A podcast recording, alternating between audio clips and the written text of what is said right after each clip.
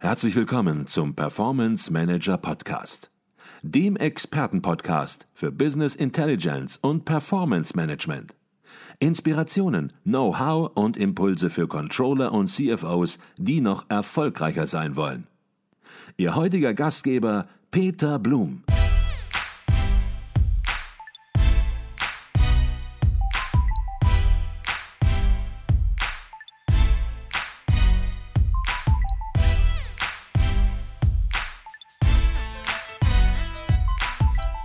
Herzlich willkommen zum Performance Manager Podcast. Mein Name ist Peter Blum.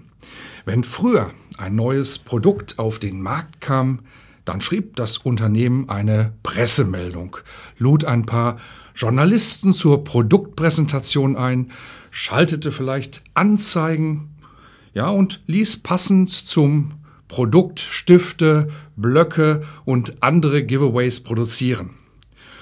Ob das Marketing damit erfolgreich war, konnte keiner messen. Es war rein qualitativ. Heute ist Marketing dank der Digitalisierung messbar geworden. Statt Bauchgefühl dominieren nun die Daten die Entscheidungen der Marketing-Experten.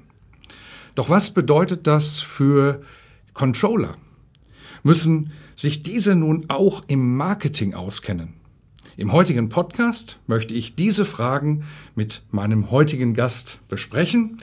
Er ist Geschäftsführer der Online-Marketing-Agentur My Best Concept. Herzlich willkommen im Performance Manager Podcast, Tim Kramer.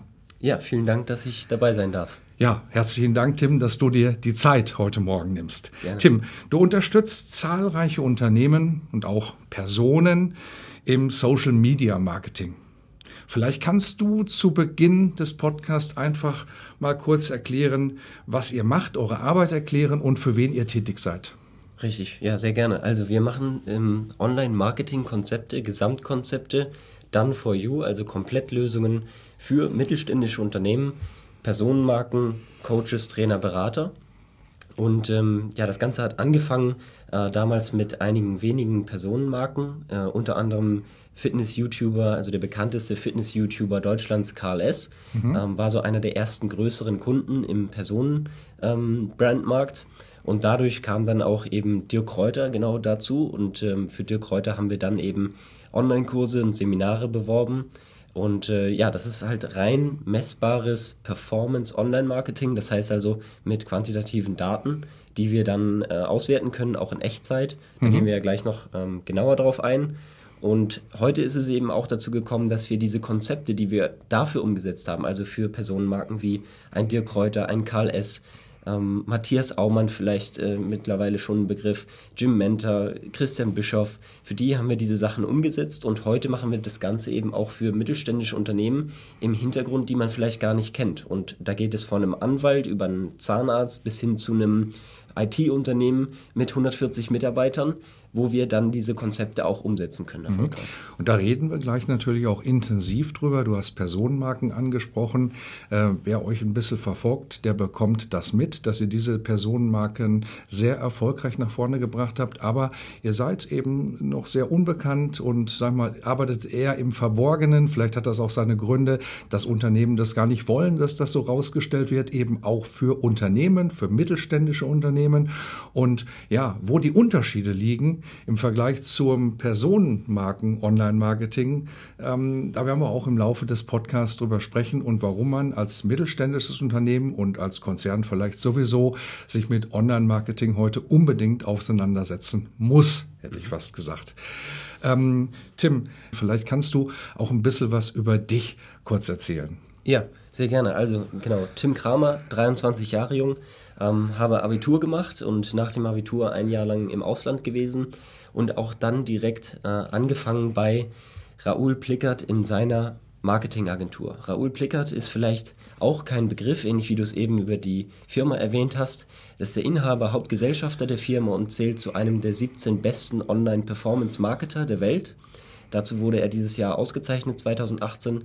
Und das ist jetzt drei Jahre her, dass ich äh, damals bei ihm angefangen habe und wir uns quasi aus Amerika das Online-Marketing-Wissen angeeignet haben und das eben erfolgreich zuerst, wie gesagt, bei den Personenmarken umsetzen konnten und so dann quasi straßenschlau und, und am ähm, an den Kampagnen selber lernen durften, wie das Ganze funktioniert. Was aus meiner Sicht, wenn ich heute zurückschaue, ein enormer Vorteil war, weil wir direkt an den Kampagnen selber gelernt haben in einem Markt, für den es aktuell keinen validen, also es gibt Studiengänge mittlerweile sogar schon, aber zu diesem Zeitpunkt gab es sie nicht. Es gab keine Ausbildungen dazu und äh, dadurch, dass wir uns das selbst aneignen konnten, waren diese Kampagnen dann recht schnell auch sehr erfolgreich, weil wir eben in ein Amerika rüberschauen konnten, was in diesem Markt circa fünf Jahre uns voraus ist. Mhm.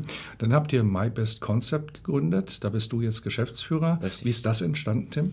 Genau, also es war die Agentur vom Raoul und dann waren die Kampagnen, die wir dann für den Dirk Kräuter gemacht haben, so erfolgreich, dass viele Kunden bei ihm, bei dem Dirk Kräuter, angefragt haben, wie funktioniert das? Wie bist du so bekannt geworden in Social Media? Funktioniert das auch für mich, für mein Unternehmen, vielleicht sogar im, im Offline-Bereich? haben wir gesagt, ja, das geht auch da. Wir setzen ein Konzept auch dafür um. Und dann hat der Dirk sich in diese Firma eingekauft und dadurch ist dann My Best Concept entstanden und ich habe dann die Geschäftsführung übernommen. Okay, wunderbar. Jetzt hast du gerade gesagt, Online-Marketing, dafür gibt es keine Ausbildung. Das hängt natürlich auch damit zusammen, weil sich Marketing in den letzten Jahren ja dramatisch, hätte ich fast gesagt, geändert hat. Lass uns kurz darüber sprechen, was sich verändert hat. Früher, ich sagte das, ein Unternehmen hatte ein Produkt, und ja, bedient das gesamte Repertoire des Offline-Marketing. Jetzt kam die Digitalisierung und dadurch hat sich das Marketing verändert. Vielleicht kannst du ein bisschen schildern mal aus deiner Sicht, wie sich die Digitalisierung das Marketing fundamental verändert hat. Mhm. Ja, sehr gerne. Also es hat sich in meiner Hinsicht aus, aus allen Bereichen, in allen Bereichen hat es sich verändert. Insofern, als dass, wenn man mal anfängt, hier jetzt dieses Medium, der Podcast ist das neue Radio, Netflix ist das neue Fernsehen. Ähm, dann gibt es ganz viele Medien, die neu eingestiegen sind für und alte Medien abgelöst haben. Und so ist es eben auch in dem Marketing, Performance Marketing an sich. Und auch dadurch ist ja Performance Marketing erst entstanden. Wenn ich jetzt in Google oder in Facebook, in anderen Werbenetzwerken Werbung schalte, dann messe ich diese Ergebnisse in Echtzeit, was natürlich ein Riesenvorteil ist, weil ich innerhalb von einer Stunde ähm, direkt Ergebnisse sehen kann, schauen kann, wie meine Kampagnen funktionieren und einfach alles viel, viel schneller geworden ist. Dadurch hat sich der gesamte Markt verändert. Okay. Du hast gesagt, es ist messbar geworden. Ist das der einzige Punkt, wo du sagst, es hat sich verändert, dass es messbar geworden ist? Oder sagst du, es gibt noch andere Punkte, zum Beispiel Thema Demokratisierung sozusagen des Marktzugangs? Ähm, früher war es vielleicht auch wesentlich schwieriger, insbesondere wenn du von einer Personenmarke gesprochen hast oder auch von einem kleineren mittelständischen Unternehmen, ja, einfach sich bekannt zu machen. Und heutzutage gibt es Medien, die das erlauben und auch schon für kleines Geld. Würdest du hier auch eben von dieser Veränderung sprechen, dieser Demokratisierung des Marktzugangs?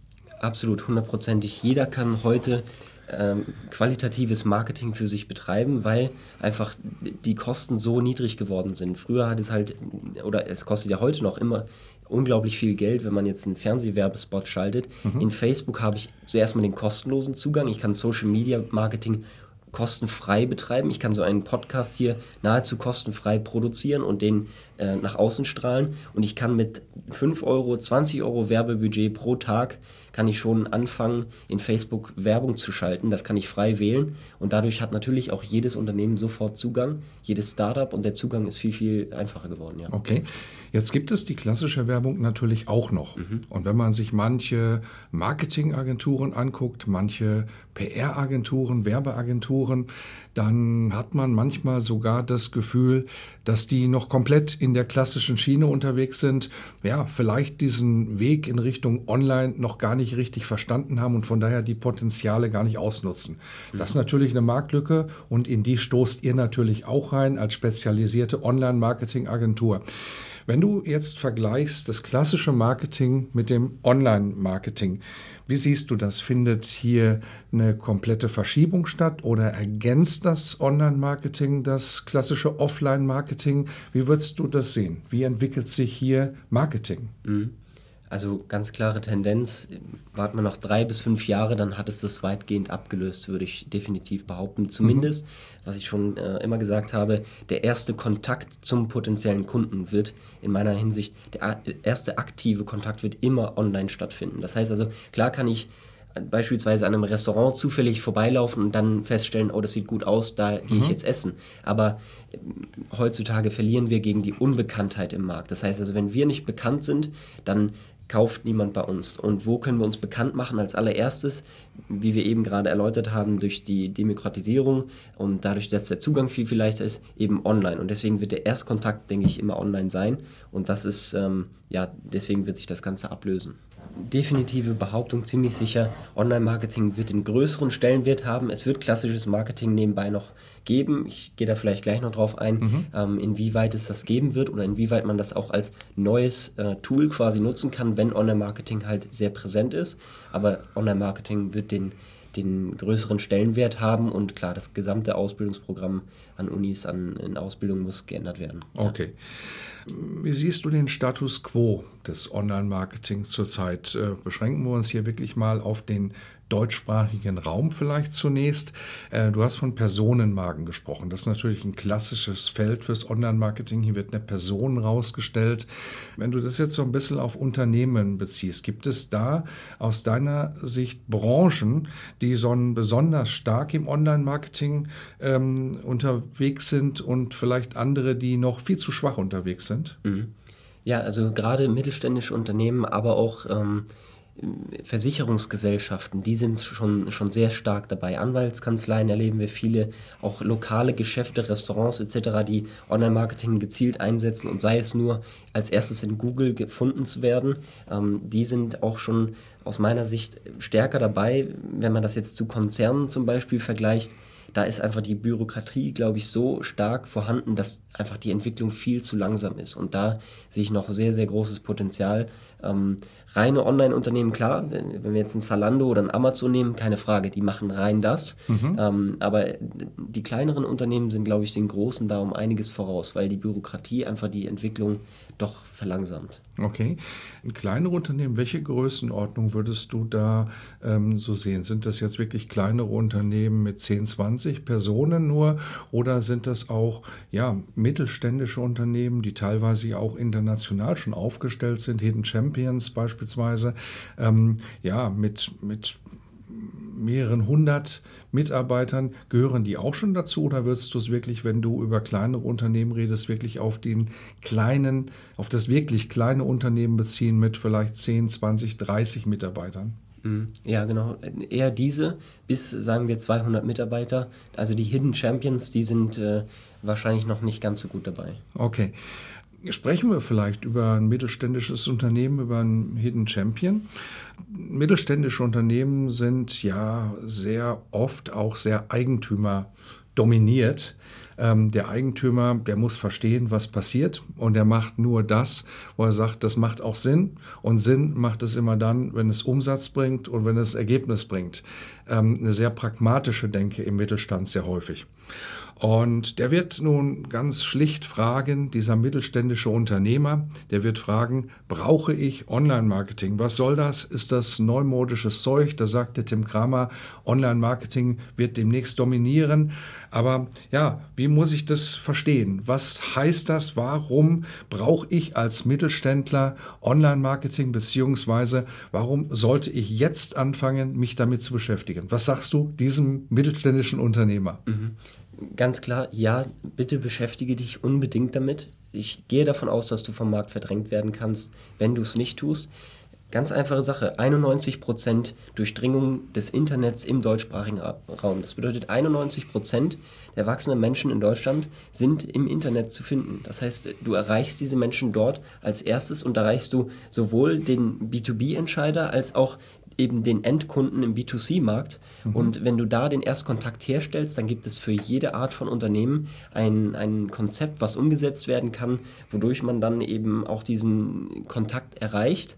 Und es geht dann nicht mehr über Kaltakquise, sondern über vorbereitete Kontakte, die dann, statt dass ich auf sie zugehe, durch, durch Brandmarketing oder durch, durch Zeitschriften etc., nicht messbares Marketing, durch Performance Marketing den Spieß quasi umdrehe und diese Leute auf mich zukommen lasse, wenn ich das dann richtig mache. Okay, gehen wir vielleicht auch gleich nochmal in konkreten Fallbeispielen ein, weil unser mittelständischer Unternehmer hat jetzt, glaube ich, verstanden, ja, da ist was, ich muss was machen, aber vielleicht fehlt dem dann noch so ein bisschen das Fleisch, würde ich sagen. Das ist, was heißt denn das jetzt?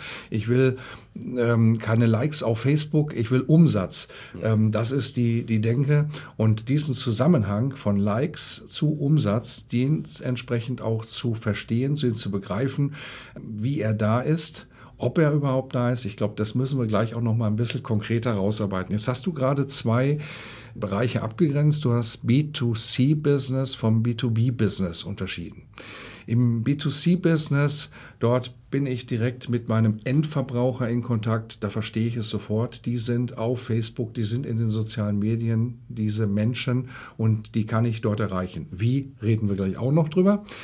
Im B2B-Business sind es auch sicherlich die Menschen, die immer noch auf Facebook erreichbar sind, aber die hier mit einem ganz anderen Mindset ja angesprochen werden. Ähm, die vertreten ein Unternehmen, die wollen nicht etwas persönlich, privat kaufen und wenn ich auf Facebook bin, ähm, dann bin ich ja doch dort häufig nicht für mein Unternehmen, sondern bin privat unterwegs. Wo würdest du da die Unterscheidung machen, B2C, B2B? Gibt es da Unterschiede in der Wirksamkeit oder sagst du beides völlig gleich, man muss mit unterschiedlichen Konzepten rangehen? Aus meiner Sicht beides völlig gleich. Es geht darum, das richtige Angebot voranzustellen. Das heißt, es äh, unterscheidet sich ein bisschen in der Werbebotschaft. Beim B2C-Kunden geht es viel um Emotionen. Also wenn wir uns um, um Grundsätze des Marketings kümmern, um Grundsätze des, des Kaufverhaltens von Menschen, dann geht es halt im B2C-Markt um etwas, was ich, ich kaufe nicht das Produkt, sondern ich kaufe das Endresultat, was mir dieses Produkt bringt. Das ist in beiden Märkten jedoch gleich und in, im B2C-Markt ist es aus meiner Sicht mehr emotionsbasiert und im B2B-Markt ist es dann eventuell mehr faktenbasiert, aber letztlich läuft es auf das Gleiche hinaus. Marketing funktioniert immer gleich, Produktverkauf funktioniert immer gleich. Ähm, und wenn man das richtig online darstellt, dann kann man in beiden Märkten eben da die entsprechenden Ergebnisse erzielen.